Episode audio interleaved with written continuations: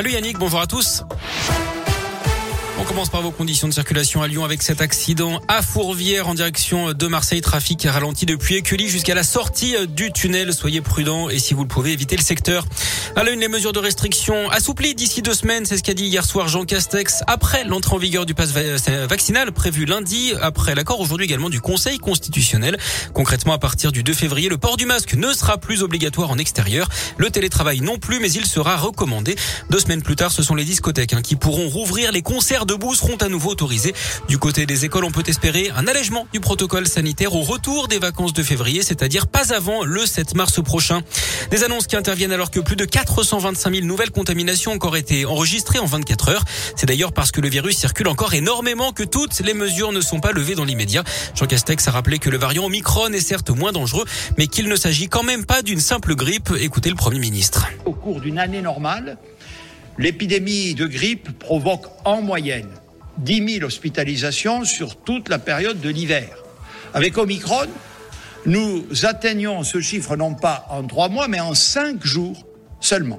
Les caractéristiques de ce variant font qu'on peut facilement attraper le virus en étant vacciné, mais une personne complètement vaccinée a quatre fois et demi moins de risque d'attraper la Covid et surtout 25 fois moins de risque d'être hospitalisé en soins critiques, c'est-à-dire avec euh, des formes graves par rapport à une personne non vaccinés. Selon les chiffres officiels, seuls 7% des adultes ne sont pas vaccinés à l'heure actuelle. Et puis pour soulager les pharmacies et les laboratoires, d'autres professions peuvent désormais pratiquer les tests.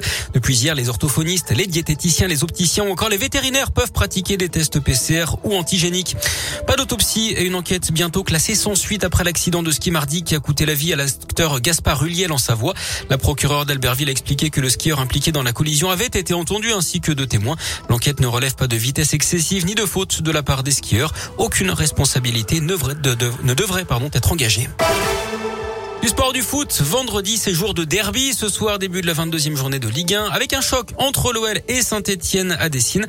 Lyon 11e seulement du classement qui espère une nouvelle victoire pour enclencher une remontée et rejoindre le haut du tableau. De leur côté, les Verts sont à l'agonie, dernier du championnat à 6 points de Clermont, première équipe non relégable.